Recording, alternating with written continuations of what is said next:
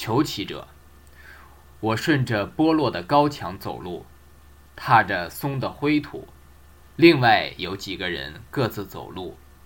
微风起来，露在墙头的高树的枝条带着还未干枯的叶子，在我头上摇动。微风起来，四面都是灰土。一个孩子向我求乞，也穿着家衣，也不见得悲戚，而拦着磕头，追着哀呼。我厌恶他的声调态度，我憎恶他并不悲哀，近于儿戏。我烦厌他这追着哀呼。我走路，另外有几个人各自走路。微风起来，四面都是灰土。一个孩子向我求乞，也穿着家衣，也不见得悲戚，但是哑的，摊开手装着首饰。我就憎恶他这首饰，而且他或者并不哑，这不过是一种求乞的法子。我不布施，我无布施心，但我居布施者之上，给予烦逆疑心憎恶。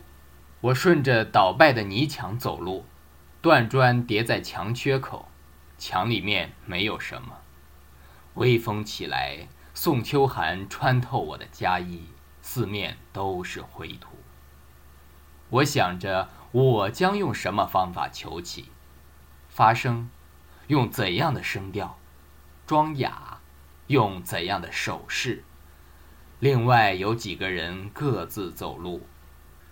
我将得不到布施，得不到布施心；我将得到自居于布施之上者的烦逆疑心憎恶。